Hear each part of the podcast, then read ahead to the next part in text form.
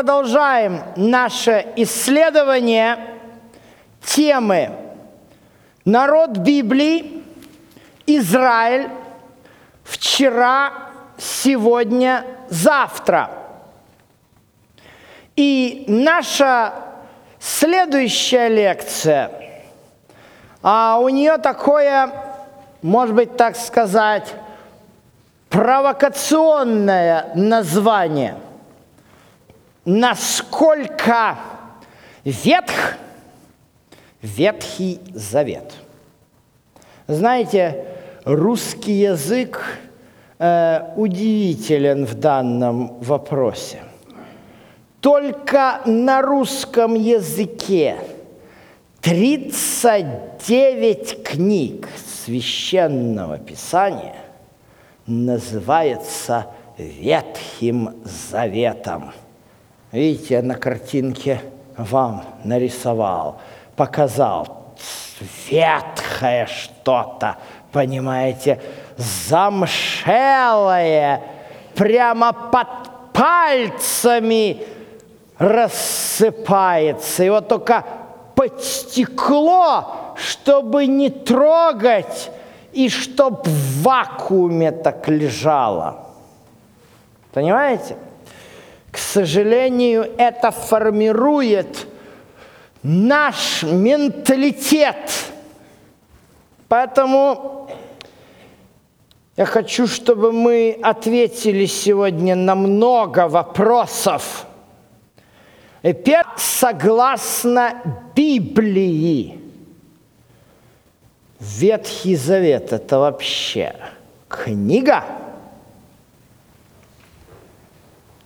Действительно, если вы возьмете печатное издание Библии, у вас будет такая страничка, будет написано «Ветхий Завет», потом вы пролистнете страниц эдак 600, и у вас опять будет такая титульная страничка «Новый Завет нашего Господа Иисуса Христа». Вы думаете, так в древних манускриптах выглядело? Такое издание мне попалось на русском языке. Просто прелесть. Ветхий Завет, и так написано. От жидов про жидов для жидов. Черным по белому. А Новый Завет, понятие, от жидов для рабов. Вот и решайте – кто мы, жиды или рабы?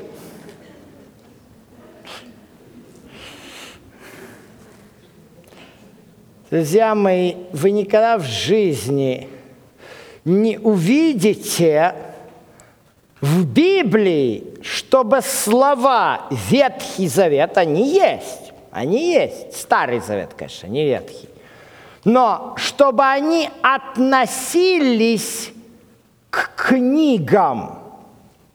Если же мы говорим о том, как назвать 39 книг священного писания, написанных на еврейском, на древнееврейском языке, из них часть, там небольшая, несколько глав э, книг Даниила и книги Ездры, написаны на арамейском языке в основном на еврейском, то, пожалуй, э, можно обратиться вот к такому трехчастному канону, термину, который встречается в иудаизме, да? Может быть, встречали, это аббреви... аббревиатура Танах. Т означает Тора, Тора – это пятикнижие – на греческом языке часто переводят словом «номос» – «закон». «Н» – это на еврейском «невиим» – «пророки», а «к» или «х» – это «кетувим» – «писание». Ну, вы скажете, это у евреев. Давайте посмотрим, как в Евангелии. Перед нами Евангелие от Луки, 24 глава, 44 текст, где Иисус им говорит, вот то, о чем я говорил еще, всему написанному о мне. Где? В законе Моисеевом, вот Тора, в пророках, вот вам Невиим, в псалмах, вот вам Кетувим. Вы видите, оказывается, это кто говорит? Это Иисус говорит. Оказывается, Иисус не брезгает еврейским названием трехчастного канона, который сложился еще во времена Ездры. Да? Три части еврейских писаний называет Иисус. Закон Моисеева, пророки и псалмы. Хорошо. А что делать с частью, которая заглавлена «Новый завет нашего Господа Иисуса Христа»? Вы думаете, кто-то из апостолов под конец жизни так вот взял и издал это в отдельную книжечку в типографии, так в первом веке, печатью оттиснул – да, еще раз скажу, Ветхий Завет употребляется в Священном Писании, когда речь идет о завете, не о книге. И мы с вами уже говорили, завет – это не завещание. Точно так же и Новый Завет – это завет, но это не книги. Давайте поисследуем кое-что. В книге Откровения, первая глава, девятом стихе, нам говорится о том, что за кое-какую деятельность возлюбленный ученик Иисуса Иоанн Богослов – автор книги Откровения, оказался в заключении на острове Патмос. Посмотрите, пожалуйста, за что он оказался. За две статьи. Первое – со Слова Божье, а второе – за свидетельство Иисуса. Обратите внимание, Откровение 19.10 чтобы ни у кого не возникла просто так вот идея сказать, а он чисто занимался проповедью Евангелия, ну, свидетельство Иисуса, да? Типа одному рассказал об Иисусе по свидетельству, другому об Иисусе посвидетельствовал, арестовали, посадили. Не, посмотрите, что такое свидетельство Иисуса? Это дух пророчества – примените-ка его сюда. Не просто за то, что он посвидетельствовал об Иисусе, попал на остров Патмос, а за то, что у Иоанна на, или на Иоанне, как это лучше сказать, был дух пророчества, правильно? То есть на Иоанне был дух пророчества – и свидетель, и Слово Божье тоже. Что такое Слово Божье? Давайте посмотрим, что такое Слово Божье согласно Священному Писанию. Вот посмотрите такой пример. Иоанна 10, 34, 35. Иисус отвечал им. Это там идет конфликт. Вот здесь идет конфликт между э, Иисусом и фарисеями. Его вообще фарисеи камнями хотят побить вот, за то, что он богохульствует. Потому что он сказал им, я и Отец одно. Но те говорят, ты, будучи человеком, называешь себя Богом. А Иисус им в ответ – не написано ли в законе вашем, я сказал, вы боги? Знаете, на что ссылается Иисус здесь? Псалом 83, где высмеиваются судьи, которые чуть ли не богами семья, себя возомнили, там начинается словами «Господь воссел среди богов и над богами суд совершает». Иисус это к фарисеям относит. Вы что ли боги, судить меня? Понимаете контекст? И он дальше говорит, если он назвал богами, вы видите маленькой буквы, тех, к которым Бож, может быть Слово Божие, не может нарушиться что? Писание. Что такое Слово Божье? Это Писание. А что такое Писание в тот момент, когда Иисус говорит – какое Писание было. А 39 книг были, поэтому Иисус называет их вкратце законом. Он им неоднократно фарисеям говорит, исследуйте Писание, Иоанна 5:39, ибо через них вы желаете обрестись вечную жизнь, они свидетельствуют о мне. Какие писания свидетельствуют об Иисусе, чтобы их исследовать? И те фарисеи признавали.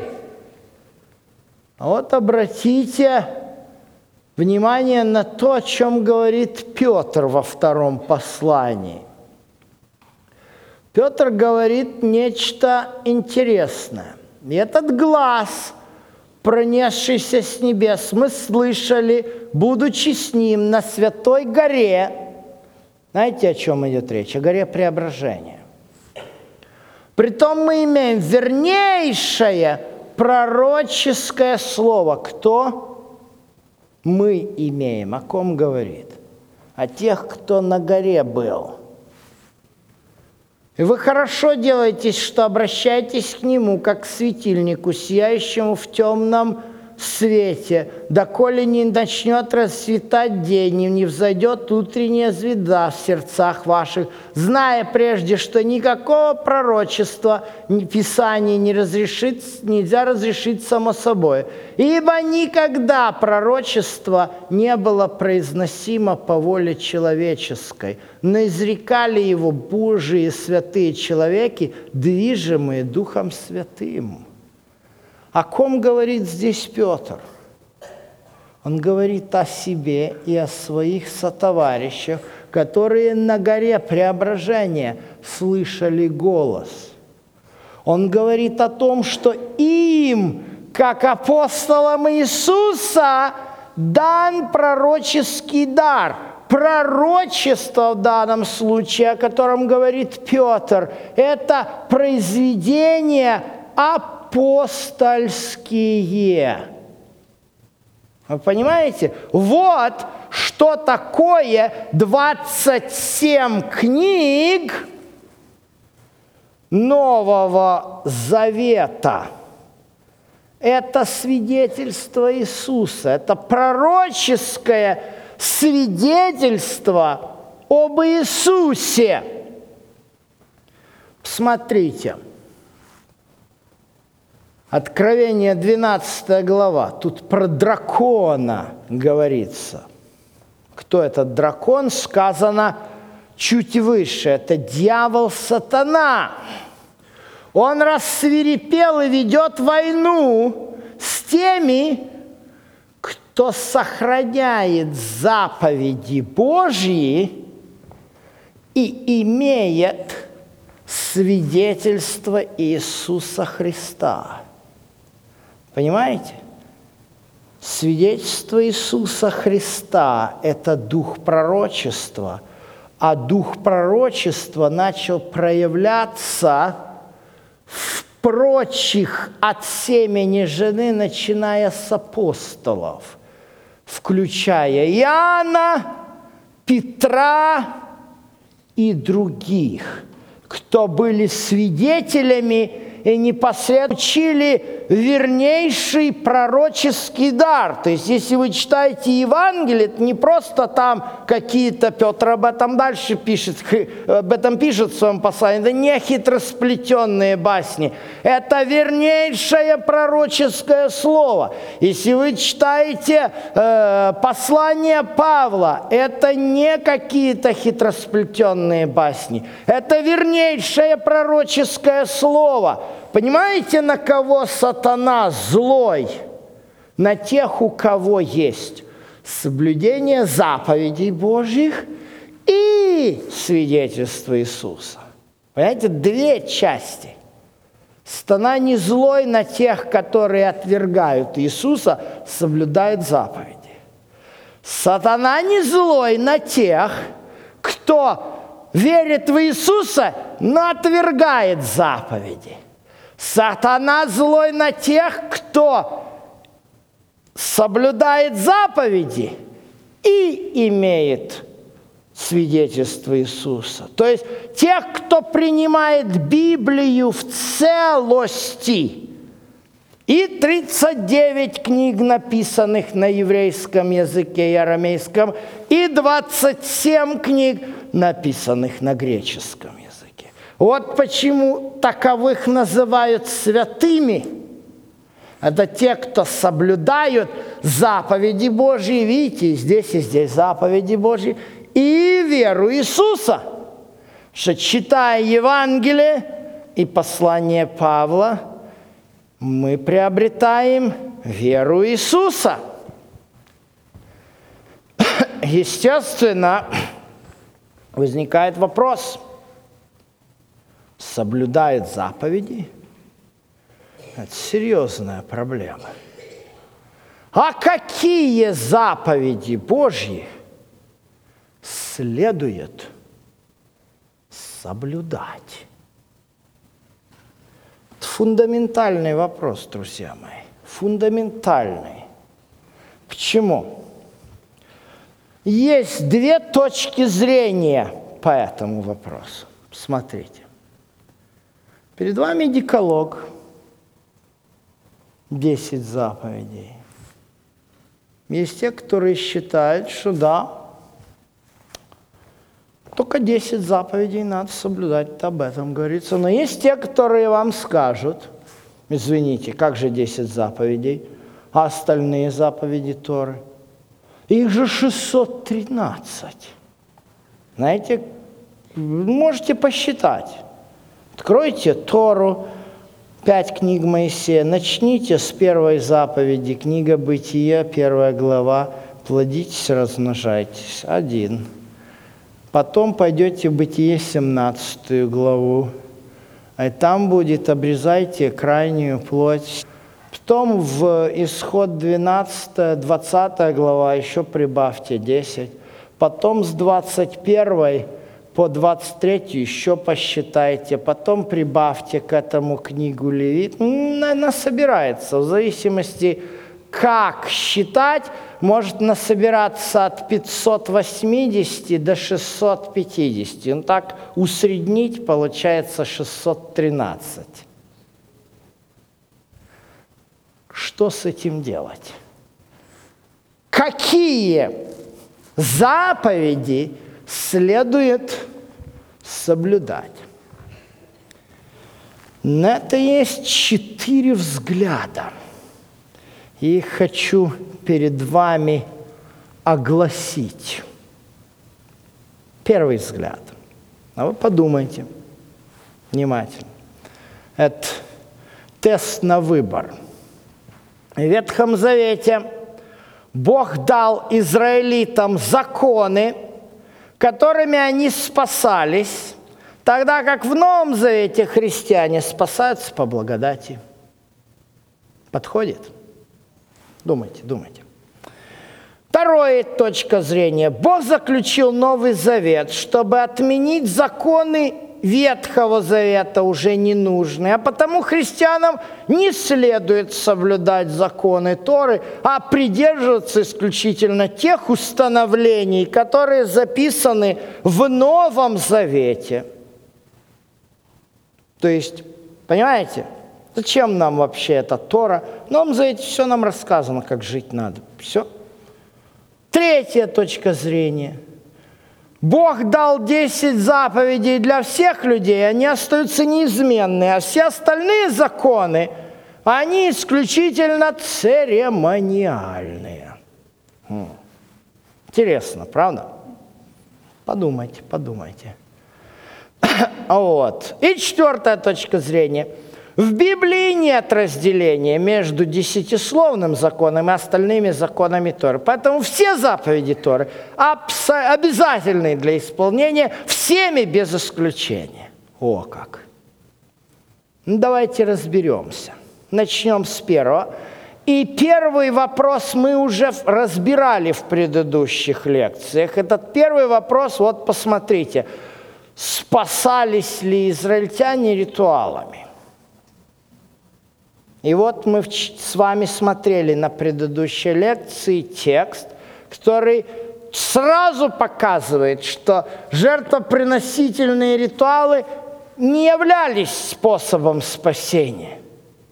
Они указывали на что-то другое.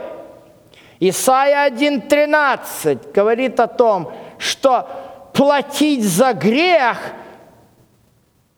принесением жертв, курениями, новомесячами, субботами празднование Бог не потерпит. И однозначно пророк Исаия показывает, как человек должен спасаться. Омойтесь, очиститесь, удалите злые деяния от очей ваших, перестаньте делать зло, научитесь делать добро, ищите правды, спасайте угнетенного, защищайте сироту, вступайте за вдову. Это что, ритуалы? А это что, Новый Завет? Вы видите? как не работает очень распространенная теория, тогда придите, рассудим, если грехи ваши как багряные будут, как снег убелю, если красны, как пурпур, как волну убелю. Это мы уже подробно в предыдущих лекциях разбирали. Поэтому первый вопрос и его первая вот эта точка зрения о том, что вот для евреев Бог дал спасаться законом, а для христиан спасаться благодатью, она несостоятельна, потому что для евреев никогда в жизни Бог не давал, чтобы они спасались законом. А раз первое утверждение неверно – то и о втором следует подумать. Ну, давайте разберем вторую точку зрения. Она немножечко поинтереснее. Посмотрите. Мы говорили о том, что, оказывается, некоторые считают, что в Новом Завете все необходимые этические нормы христианского поведения отражены. Верно ли это? Ну и сторонники этого подхода, они, в общем-то, сразу показывают на 1 Коринфянам 6.9. Не знаете ли, что неправедные Царство Божие не наследуют? Не обманывают. Ни блудники, ни долослужители, ни прелюбодеи, ни малаки, ни мужеложники, ни волыры, ни лихаимцы, ни пьяницы, ни злоречивые, ни хищники Царство Божие не наследуют. Вот вам все грехи. Что нам еще лезть в какой-то Ветхий Завет, копаться в этих еврейских законах? Все тут, пожалуйста, есть. Но все ли действительно здесь есть, на самом деле просто. Я хочу вам привести короткий пример того, как построена вот, например, девятая заповедь. Попробуйте, найдите в Новом Завете девятую заповедь, которая звучит просто «Не произноси ложного свидетельства на ближнего твоего». И следствия из девятой заповеди, которые вытекают и описаны в законах других за пределами декалога. Вы видите, как связан декалог с другими законами. Не внимай пустому слуху, не давай руки нечестивому, чтобы быть свидетелем неправды. Не ходи переносчиком в народе твоем. О, то есть Новый Завет нам не запрещает сплетничать, друзья мои. Давайте будем сплетничать. Ведь это все Ветхий Завет. Устаревший. У нас ничего нет в Новом Завете по поводу сплетен. Ну а как насчет вот этой заповеди?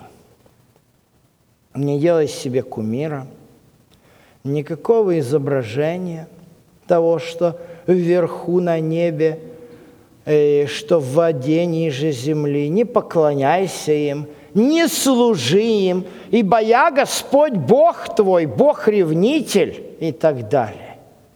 О, кто-то может сказать, так это же идолослужение. Друзья мои, о каком идолослужении идет речь? Посмотрите, что это такое.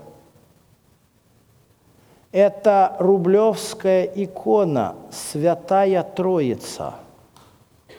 Вы хотите сказать, что известный великий художник Андрей Рублев идолов нарисовал? Нет. Он нарисовал э, трех мужей, которые вот текст, э, текст э, книги «Бытие», 18 э, глава, явился Господь Аврааму, да, взглянул, поднял Авраам глаза свои, три мужа. Это Бог. Ой, посмотрите внимательно. Так Бог выглядит. Вы понимаете, в чем проблема? Это не идолопоклонство. Это говорит первая заповедь. Да не будет у тебя других богов пред лицом моим. Вторая же заповедь затрагивает другую проблему. Не пытайся себе зрительно, чувственно, как угодно нашим грешным умишкам представить Бога. Понимаете? Хоть так вы Бога представляете, кто-то так Бога представляет. Не сотвори и не поклоняйся этому, потому что и этому поклоняются. Друзья мои, это, это Иисус. Но написано, не поклоняйся так. И так тоже не поклоняйся. Где это в Новом Завете сказано? Найдите, где отражены эти принципы. Вы понимаете, мне часто приходится дискутировать эти вопросы с евангельскими христианами, которые ревностно отстаивают эту позицию о том, что вот, дескать, в Новом Завете все есть, нам Ветхий Завет не надо. Я задаю вопрос моим евангелистам, друзьям, протестантам. Ну, раз так, то возьмите вот это распятие поставьте в ваших молитвенных домах И пусть ваши прихожане ему поклоняются так, как это делают ревностные католики. Почему вы этого не сделаете? Не могут ответить на этот вопрос. Трудно им ответить. Но и это не делают. Вот она проблема. То есть вторая точка зрения тоже непоследовательна, тоже имеет проблемы. Ну, давайте посмотрим на третью точку зрения. А третья точка зрения говорит нам о том, что все законы кроме декалога, являются исключительно церемониальными. Так ли это? И об этом мы поговорим во второй части нашей лекции.